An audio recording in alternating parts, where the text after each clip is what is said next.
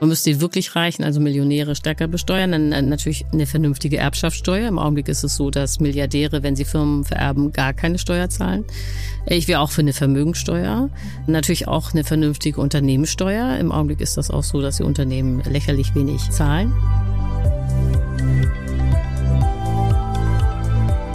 Money Matters, der Podcast über eine zukunftsfähige Finanzpolitik.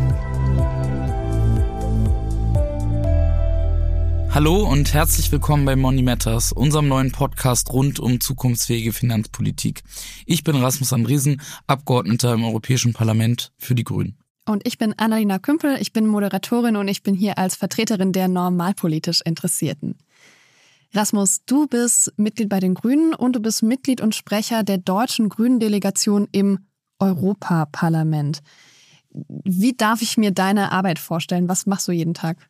Also ist auf jeden Fall schon mal sehr abwechslungsreich. Und als Abgeordneter im Parlament ist es meine Aufgabe, an europäischen Gesetzen mitzuarbeiten zu ganz unterschiedlichen Themen. Und in meinem Fall ist es so, dass ich einen Schwerpunkt auf Finanz- und Wirtschaftspolitik habe und äh, da in den Ausschüssen im Parlament mitmischen darf. Und die zweite Aufgabe, die ich habe, ist, das Ganze nicht nur in Brüssel zu machen, sondern das Ganze dann auch noch mit den grünen KollegInnen in Berlin zu koordinieren. Denn seitdem wir in der Regierung sind in Berlin, ist da auch sehr viel an Koordination möglich und manchmal aber auch nötig. Heißt, du bist wahrscheinlich viel unterwegs? Das kann man so sagen, ja. Wir sitzen ja hier gerade zusammen in Berlin. Wir nehmen diesen Podcast an einem Ort auf. Ähm, es ist Montag. Wo kommst du denn gerade her? Bist du aus Brüssel hergekommen, aus Schleswig-Holstein, aus Straßburg? Äh, oder warst du eh schon in Berlin? Ich war am Wochenende in Schleswig-Holstein und bin dann heute Morgen sehr früh aufgestanden, um rechtzeitig hier zu sein. Was machst du in Schleswig-Holstein? Familie besuchen? Chillen?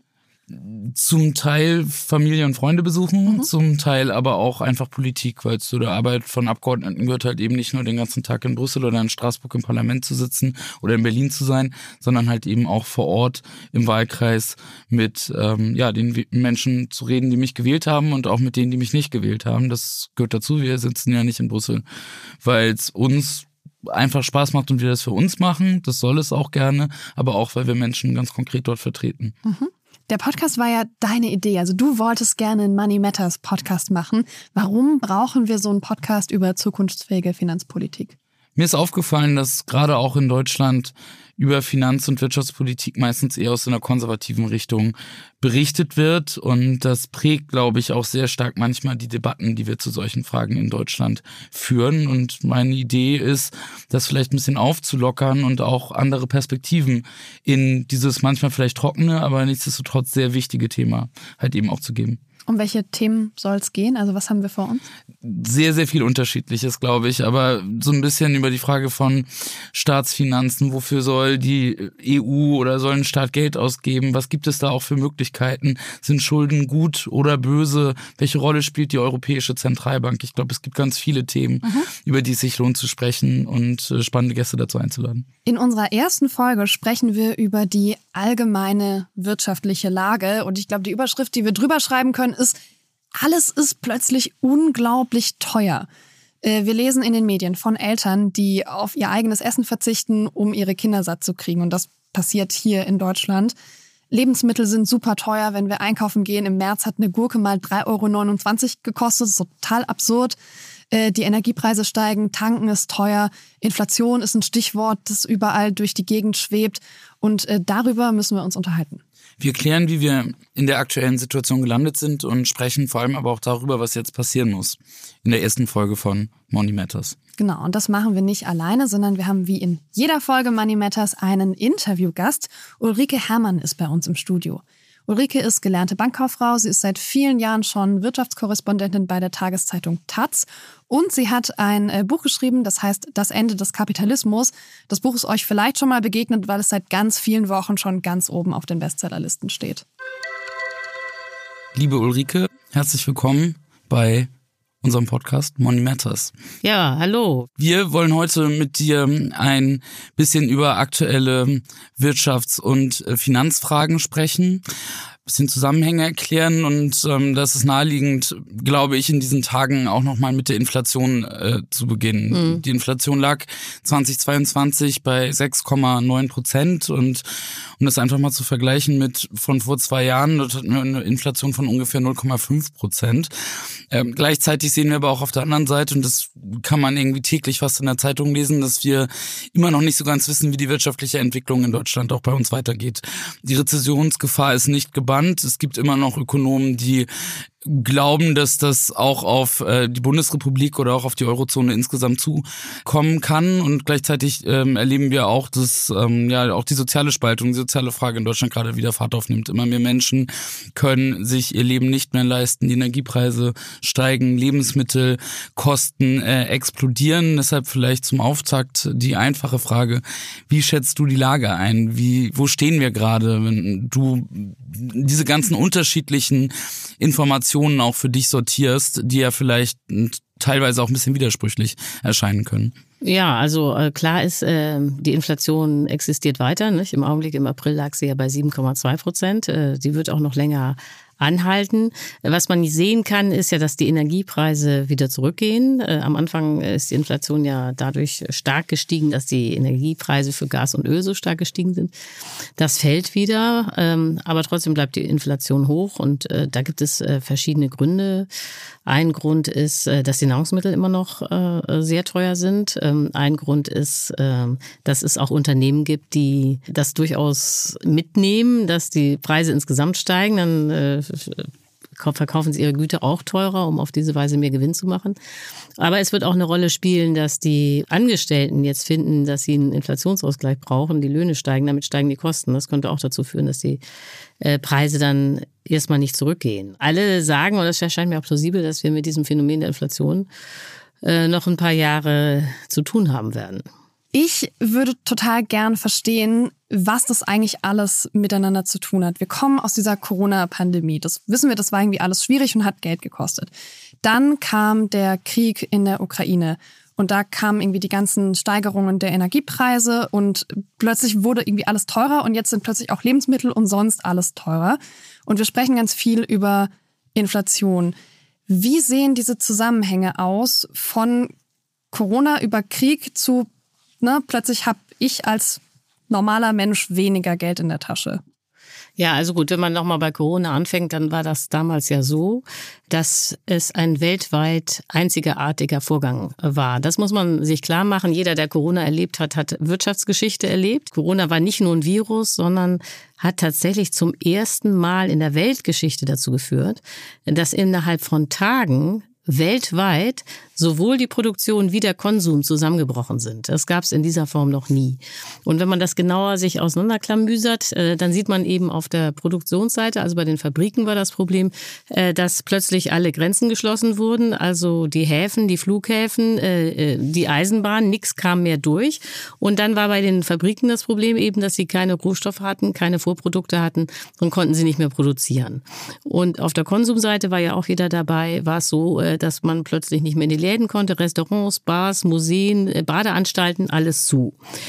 So, äh, äh, dann hat der Staat, und das war absolut richtig, Geld in die Wirtschaft gepumpt, um diesen Absturz zu verhindern. Und das hat man eigentlich im Wesentlichen durch zwei Dinge gemacht. Man hat die Fabriken äh, stabilisiert oder die Unternehmen dadurch, dass die Kredite bekommen haben. Und man hat Kurzarbeitergeld an die Leute gezahlt, die von der Arbeitslosigkeit betroffen waren. Aber was das natürlich bedeutet hat, ist, obwohl das total richtig war, dass man Geld in die Wirtschaft gepumpt hat, obwohl auf der anderen Seite äh, gar keine Güter entstanden sind, weil die ja, äh, das lag ja alles platt. So und äh, diese Kombination führt eigentlich sowieso schon zur Inflation. Und äh, das haben die Fabriken auch äh, oder die Firmen auch gleich ausgenutzt. Das, äh, man, äh, manches hat man gesehen, manches nicht. Äh, warum führt das direkt zur Inflation? Ja, wenn man viel Geld hat und wenig Güter, ist ja klar, dass äh, die Preise steigen mhm. müssen. So äh, und das hat man ganz konkret auch gesehen. Also und der, um das jetzt mal einfach plastisch zu machen, wie das dann lief. Wenn äh, nehmen wir mal eine Autofabrik, nehmen wir mal ganz konkret Daimler-Benz oder Audi oder so. Wenn man jetzt äh, wenig Vorprodukte hat und wenig Autos produzieren kann, dann ist ja ganz klar, was man macht. Man macht nur noch Luxusautos äh, weil man die mit dem größten Gewinn verkaufen kann. Und was man auch macht, ganz klar ist, es gibt gar keine Rabatte mehr. So, und dann äh, steigen automatisch äh, schon mal die Preise. Äh, aber ist ein ähnliches Fall, äh, ähnlichen Fall, jeder war dabei, äh, gibt es bei den Hotels. Die Hotels mussten ja äh, schließen, hatten auch große Ausfälle, dann durften sie wieder öffnen. Dann äh, passiert natürlich Folgendes. Die Kunden, die monatelang nicht verreisen konnten, wollten alle gleichzeitig verreisen. Mhm. Da, da sind mehr Leute verreist, als man überhaupt Hotelzimmer hatte. Umgekehrt war es für die Hotels so, oh, jetzt haben wir einen super Ansturm, wir hatten ja jetzt äh, lange Zeit kein Geschäft. Jetzt heben wir mal ganz deutlich die Hotelpreise an. So, und die Hotelpreise sind rasant gestiegen und sind immer noch sehr, sehr hoch. Die sind nicht wieder gefallen, sondern da hat man praktisch äh, durch das Ereignis Corona hat man da ein neues Preisniveau erreicht.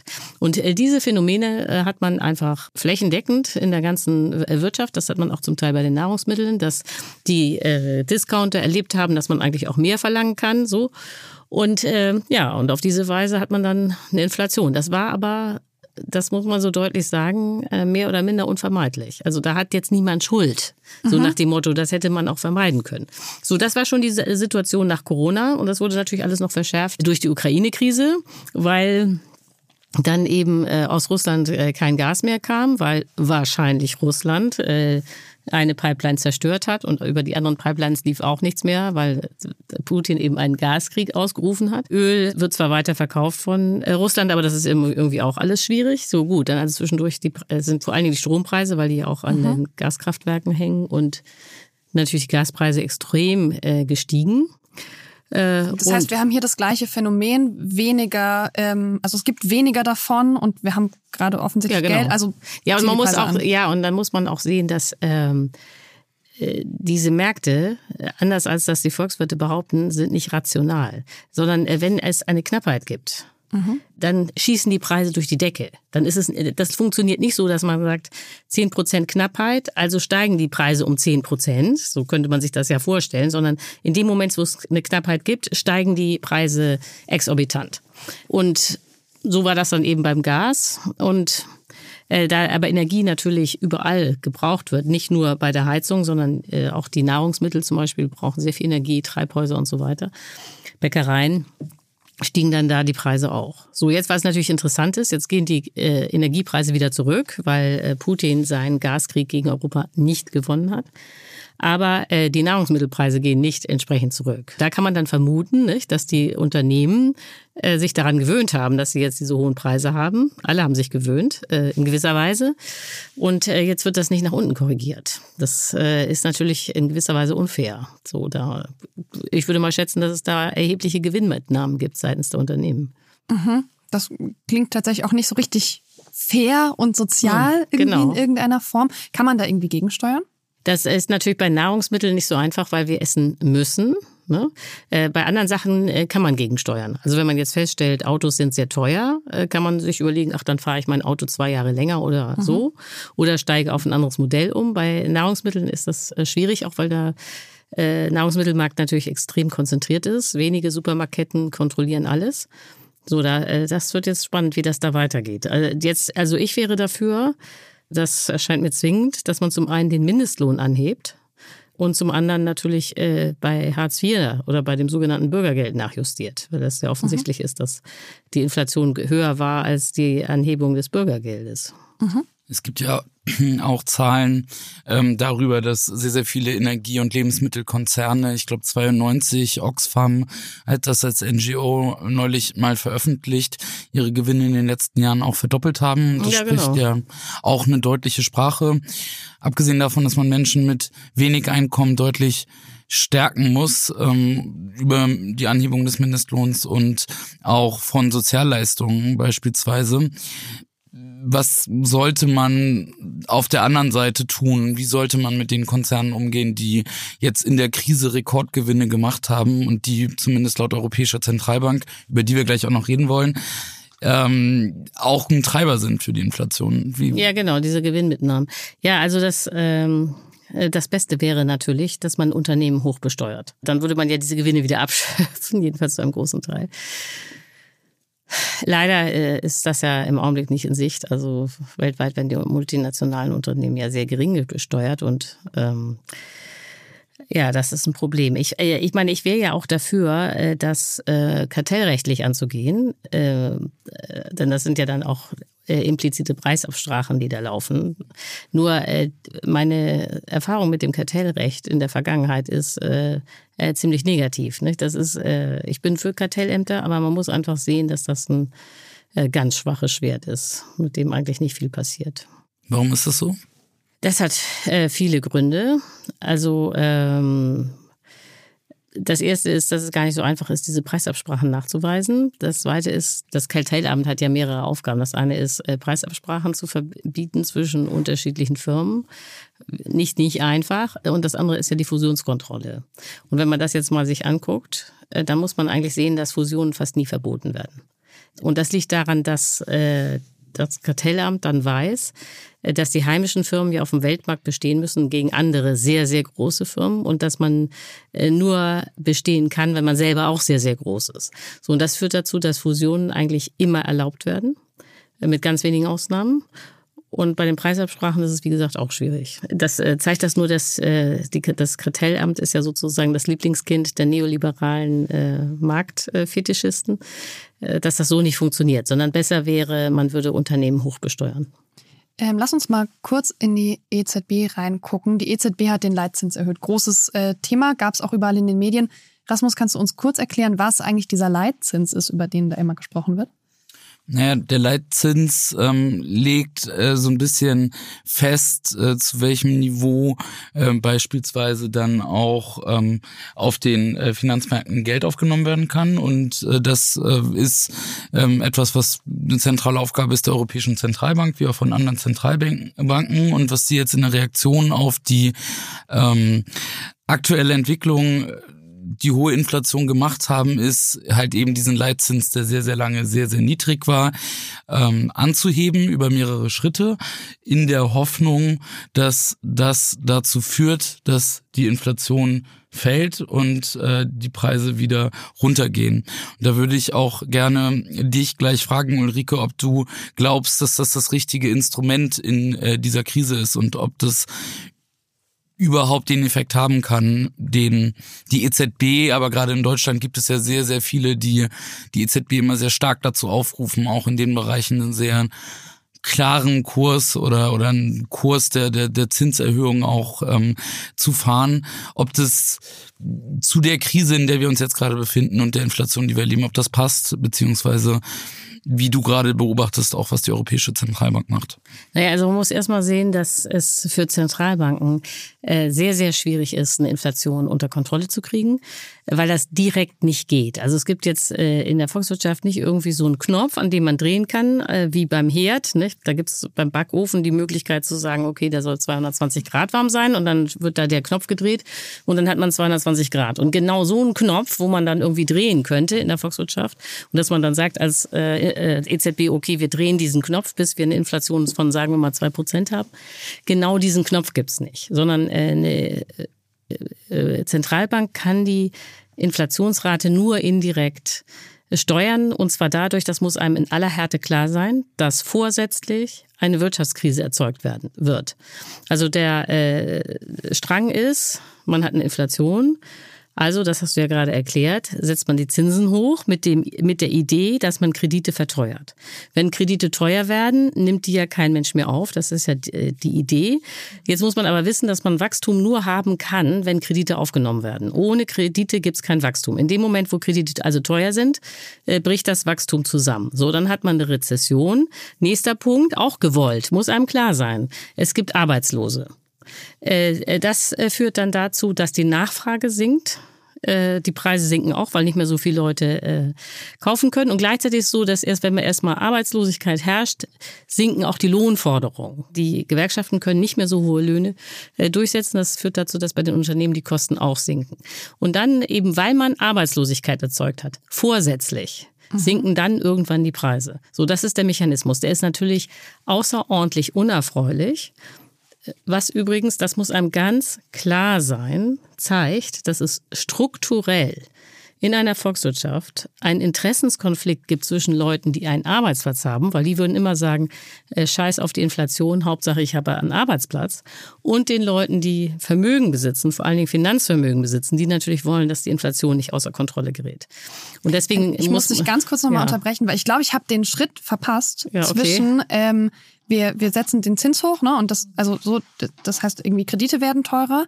Entsteht dadurch direkt Arbeitslosigkeit? Ja, genau. Weil das habe ich ja erzählt. Wenn man, man muss verstehen, dass es Wachstum nur gibt, wenn man Kredite aufnimmt. Und okay, wenn Wachstum es, wenn, heißt Arbeitsplätze und ohne Wachstum gibt es keine ja, weiteren genau, Arbeitsplätze. Nein, genau. Wenn man dann die Kredite teuer macht, es nimmt keiner mehr einen Kredit auf, mhm. gibt es kein Wachstum mehr, sondern tendenziell eine Rezession. Mhm. Wenn die Wirtschaft schrumpft, werden Leute arbeitslos. Die haben dann äh, mhm. äh, können nicht mehr so viel kaufen. Gleichzeitig ist es so, wenn es Arbeitslose gibt, setzen die Gewerkschaften äh, natürlich nicht mehr so hohe Löhne durch. Löhne sind aber für die Unternehmen Kosten. Das heißt, das geht auch in die mhm. Preise. Wenn die Kosten nicht mehr steigen oder sinken, kann man als Unternehmer dann auch die Preise runtersetzen, was man auch machen wird, weil ja die Nachfrage schwach ist und man äh, irgendwie Rabatte geben muss, damit man mhm. überhaupt noch was los wird. Und dann hat man sozusagen ähm, die Inflation bekämpft, aber das geht nur, und das muss einem eben klar sein, äh, mhm. über künstlich erzeugte Arbeitslosigkeit. So, und das ist natürlich bitter. Das ist vielen Leuten vielleicht in der Härte auch nicht klar, weil die denken dann, da müssen die Zinsen hoch und dann ist doch alles schön. Aber dass dieser Mechanismus eben nur funktioniert, wenn dann Arbeitslose am Ende äh, da sind, ist eben der bittere Teil. So, und die EZB hat jetzt äh, aber zwei Probleme, äh, wenn sie anfängt, die Zinsen hochzusetzen, um die Inflation zu bekämpfen. Mhm. Das eine Problem ist, äh, weiß ja jeder, aber das ist gar nicht banal. Die EZB ist ja für alle Euro-Länder zuständig. Das sind im Augenblick 19 verschiedene Länder, die natürlich sehr unterschiedliche Wirtschaftsdaten haben. In den einzelnen Ländern sind, ist die Arbeitslosenquote unterschiedlich hoch, das Wachstum ist unterschiedlich hoch, die Staatsverschuldung ist unterschiedlich hoch. Und äh, alle diese unterschiedlichen Länder äh, kriegen jetzt aber äh, eine, äh, äh einen Zins. Und äh, das ist sehr schwierig. Also zum Beispiel, wenn man in Deutschland haben wir faktische Vollbeschäftigung. Hier fehlen Millionen von Arbeitskräften. Wenn man da die Zinsen ein bisschen hochsetzt, das hat hier gar keinen Effekt weil äh, selbst hier eine künstliche Arbeitslosigkeit zu erzeugen, ist praktisch unmöglich inzwischen. Mhm. Während natürlich andere Länder äh, wie Griechenland, äh, die haben jetzt schon eine Arbeitslosigkeit. Wenn dann auch noch die Zinsen hochgehen und äh, man nicht mehr investieren kann, dann wird die Wirtschaftskrise, die Griechenland schon hat, äh, noch schlimmer. So, und das ist das Problem der EZB, dass sie eigentlich einen Zins macht für 19 Länder. Und das andere Problem, das es auch noch gibt, das kann man auch nicht äh, kleinreden, das ist jetzt ein bisschen technisch, aber äh, das ist wirklich interessant. Äh, die Gefahr besteht immer, dass wenn man die Zinsen hochsetzt, man eine neue Bankenkrise äh, auslöst. Äh, das ist schon passiert. Äh, in den USA. Da werden ja die Zinsen auch angehoben und dann ähm, ist eine Bank im Silicon Valley zusammengebrochen, was dann dazu geführt hat, dass noch einige andere kleine Banken zusammengebrochen sind und auch gleichzeitig, und da zeigt sich dann, wie gefährlich das ist, die Credit Suisse äh, in der Schweiz ist dann auch zusammengebrochen. So, und äh, wenn man sich jetzt fragt, hey, die Zinsen gehen hoch, wieso brechen dann die ersten Banken zusammen? Dann liegt das eben daran, dass ähm, nicht alle Banken, aber viele Banken haben ja Staatsanleihen gekauft. Das sind die Papiere, mit denen der Staat seine Staatsschulden finanziert. Und lange Zeit, das äh, hatte Rasmus auch schon so ein bisschen angedeutet, äh, waren ja die Zinsen sehr, sehr niedrig, weil die Inflation auch sehr, sehr niedrig war. So, und das sind langlaufende Papiere von zehn Jahren. So, und wenn man äh, die ganz niedrige Zinsen haben und dann gehen die Zinsen plötzlich hoch. Mhm. Und dann hat man da äh, Papiere, die die falsche oder Rendite abwerfen, weil sie eben keine Rendite abwerfen, weil sie ja so wenig Zinsen haben. Und dann werden diese ganzen Papiere automatisch entwertet. Mhm. Und wenn man dann aus, äh, als äh, Bank in irgendwie in Schwierigkeiten gerät und irgendwie diese Papiere verkaufen muss und die dann diese Verluste alle einfahren, dann ist man eben pleite. So, mhm. und wenn man da immer weiter die Zinsen hochsetzt, äh, dann hat man als EZB eben die Gefahr, dass man immer mehr Banken in die Pleite schickt, obwohl die eigentlich in die sicherste Anlageform überhaupt mhm. investiert haben, nämlich in eine Staatsanleihe. So, und das ist dann äh, auch schon wieder so ein bisschen bizarr. Ne? Also da sieht man, wie komplex der Geldmarkt ist. Ja. Also ganz viele Effekte, ganz viele lange Kaskaden. Ne? Also ich ja, merke genau. auch, ne, so mein Kopf muss sich anstrengen, um da mitzukommen, auch wenn du das alles sehr ordentlich und sehr langsam erklärst in äh, angenehm kurzen Sätzen, dass ich gut mitkomme, brauche ich trotzdem gerade viel, äh, viel Kopf dafür. Hast du denn eine Idee, wie man politisch auf diese wirtschaftliche Lage und dieses wirtschaftliche Chaos, was wir da gerade haben, reagieren könnte. Kartellämter hast du schon angesprochen, aber du hast auch schon gesagt, ja, geht vielleicht eigentlich nicht, weil könnte auch nicht klappen. Nee, also der eigentliche Witz wäre in so einer Situation, dass man die Reichen besteuert, damit der Staat mehr Geld hat, um äh, gezielt einzugreifen. Und genau dieser Weg ist natürlich leider versperrt, äh, rein politisch, also ökonomisch mhm. nicht, aber rein politisch. Und deswegen ist dann die zweite Idee, die immer alle haben, ja, wir könnten ja nochmal äh, weiter Staatsschulden machen und äh, Geld aufnehmen und so und äh, die Armen unterstützen. Also im Zweifel bin ich immer für äh, Staatsschulden, aber man muss ganz klar haben, dass das nicht wirklich eine gute Idee ist, die Staatsschulden zu erhöhen in einer Phase, wo man schon Inflation hat und in, wie in Deutschland auch schon Vollbeschäftigung. Weil äh, wenn man dann weiter Geld aufnimmt als Staat, um irgendwas zu machen, äh, produziert man neue Nachfrage, die dann auch noch auf den Markt drängt, wo die Güter aber knapp sind und dann heizt man die Inflation weiter an. Nicht? Das, also äh, das Beste wäre, man würde äh, oben bei den Reichen äh, das Geld absaugen. So. Und das ähm, geht aber nicht, weil in Deutschland ja immer, wenn es um Einkommensteuer und solche ähnlichen Themen geht, der Bundesrat mitstimmen muss und da kann die CDU immer ein Veto einlegen. Mhm. Abgesehen davon, dass die FDP in der Ampel auch nicht mitmachen würde. Das größte Veto heißt Christian Lindner. Ja, genau. Ja, ja, aber das ist einfach sehr bedauerlich, nicht? weil das wäre das ökonomisch Richtige. Bedeutet, die Reichen besteuern den Spitzensteuersatz anheben? Bedeutet das Kapitalertragssteuer? Also wo, bei, bei welcher Art von Besteuerung? Ja, genau. Du? Also eigentlich, äh, ja, man müsste den Spitzensteuersatz anheben, der ja jetzt im Augenblick bei 42 Prozent liegt. Mhm. Und aber gleichzeitig auch diese Progression entzerren. Aber man müsste die wirklich Reichen, also Millionäre, stärker besteuern. Dann äh, natürlich eine vernünftige Erbschaftssteuer. Im Augenblick ist es so, dass Milliardäre, wenn sie Firmen vererben, gar keine Steuer zahlen. Ich wäre auch für eine Vermögensteuer. Mhm. Äh, natürlich auch eine vernünftige Unternehmenssteuer. Im Augenblick ist das auch so, dass die Unternehmen lächerlich wenig zahlen. So, aber das sind alles Steuern, die durch den Bundesrat müssen. Mhm. Und damit kann die äh, CDU da ihr Veto einlegen. Das heißt, du sagst, hier sind meine Ideen, aber ich glaube nicht, also du glaubst eigentlich nicht daran, dass sie gerade umgesetzt werden, weil es gar keinen politischen Willen dazu gibt. Und ja, genau. Wenn ich das einmal übersetze, dann tun wir gerade, zumindest wenn wir deine Ideen nehmen, nichts dafür, um diese ganze ökonomische Lage zu lösen. Ja, genau. Das ist ein bisschen unangenehm. Ja, jetzt kann ja Marasmus sagen, genau, wie er das, das sieht. wie siehst du das denn? Und wie sieht das vor allem auch auf EU-Ebene aus? Ja, nochmal eine ganz andere Art von Politik. Ja, absolut. Also ich kann dem viel abgewinnen, sowohl den konkreten Vorschlägen wie aber auch dieser politischen Blockadesituation, die ist offenkundig da, in Deutschland besonders stark. Und wenn wir jetzt sehr stark über Steuern reden, dann ist das ja vor allem auch eine Kompetenz, die die Mitgliedstaaten der EU haben, also beispielsweise die Bundesrepublik. Und äh, dort ist, hat Ulrike sehr richtig beschrieben, wo da gerade die Herausforderung politisch liegt. Ich glaube allerdings, die ist ein bisschen mehr noch in der eigenen Regierung zu suchen, weil die FDP äh, eine Partei ist, die bei solchen Themen sehr scharf geschaltet ist und eine ihrer Gründungsrituale sozusagen ist, äh, Steuererhöhung äh, selbst bei sinnvollen Steuern für Menschen, die das wirklich sehr gut ähm, ertragen könnten, zu blockieren. Ich glaube, das tatsächlich die Union, das mein Erlebnis auch aus einigen Bundesländern, wo es ja auch schwarze und grüne Regierungskonstellationen gibt, ein bisschen pragmatischer ist und ähm, man den einen oder anderen, vielleicht nicht Friedrich Merz, aber durchaus auch äh, in so eine Richtung ähm, bewegen kann. Ich glaube aber, dass es noch eine Möglichkeit gibt, die vielleicht gerade noch nicht so sehr gesehen wird und das ist tatsächlich solche Fragen auch über den Umweg der Europäischen Union anzuschieben. Vielleicht nicht die Vermögensteuer, vielleicht nicht ein Einkommensteuern, weil die wirklich nationale Kompetenz sind. Aber bei so Themen wie Kapitalertragssteuer, Übergewinne, mhm da gibt es durchaus auch Ideen, Finanztransaktionen, wo man auf europäischer Ebene auch ansetzen kann. Und da ist es auch nicht so, dass die Mehrheit irgendwie im Parlament ähm, sofort bereitsteht. Aber wir haben schon an der einen oder anderen Stelle gesehen, zum Beispiel bei den Übergewinnen im letzten Jahr, dass plötzlich über den Umweg Ursula von der Leyen Sachen möglich wurden, die ähm, national nicht möglich waren. Und da ist dann viel zu wenig passiert, aber es gab so eine Art Richtlinie auf europäischer Ebene, Übergewinne stärker auch abzuschöpfen von Energiekonzernen. Und ähm, dann kam plötzlich auch Bewegung in die Debatte. Deswegen wäre meine Hoffnung, im Steuerbereich, ähm, ja, über die EU vielleicht so den einen oder anderen Ansatz äh, dann auch eben noch zu haben. Ja, das wäre natürlich, führt ja jetzt wieder zurück zum Anfang des Gesprächs. Also das wäre natürlich auch eine Möglichkeit, über Gewinne bei Nahrungsmittelkonzernen mhm. äh, anzudenken. Kriege ich noch eine ganz kurze Definition von Übergewinnen im Vergleich zu Gewinnen? Ja, also das äh, kann man ja sehen, wie hoch waren die Gewinne von Unternehmen so im langfristigen Mittel.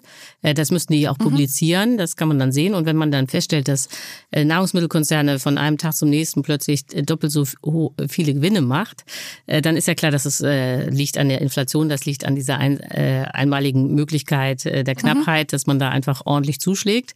Und dann kann man ja sagen, okay, auf diese zusätzlichen Gewinne muss, muss eine besonders hohe Steuer entrichtet werden. Dann würden die immer noch einen Teil ihrer Gewinne behalten nicht? Das mhm. ist ja nicht, äh, wir sozialisieren die Gewinne und die sind dann ganz weg, sondern man sagt ja nur, okay, äh, mhm. da müssen die dann aber äh, wirklich noch eine zusätzliche Steuer obendrauf zahlen. Ja. Okay, Rasmus, vielen Dank für den Lichtblick am Ende. Äh, Ulrike, vielen Dank für deine guten Erklärungen und für die Einschätzung der aktuellen Lage. Vielen Dank, dass du dabei warst bei Money Matters. Ja, danke, dass ich hier sein durfte.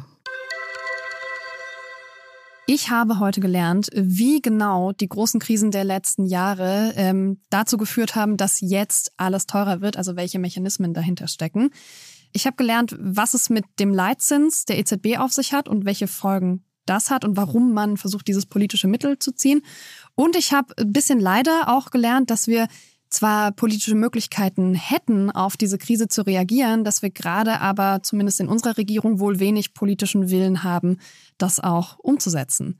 Rasmus, noch irgendwas, was ich heute hätte lernen sollen? Also ich glaube zumindest, dass man sagen kann, dass diese Themen sehr grundsätzlich wichtig sind und es ein politischer Kampf ist, wirklich auch die Veränderungen durchzusetzen, über die Ulrike gerade gesprochen hat. In der nächsten Folge von Money Matters sprechen wir darüber, warum Schulden nicht immer schlecht sein müssen. Und dafür haben wir wieder einen wunderbaren Interviewgast. Das ist Dr. Achim Truger. Ja, Staatsschulden werden gebraucht, äh, Schulden allgemein werden gebraucht.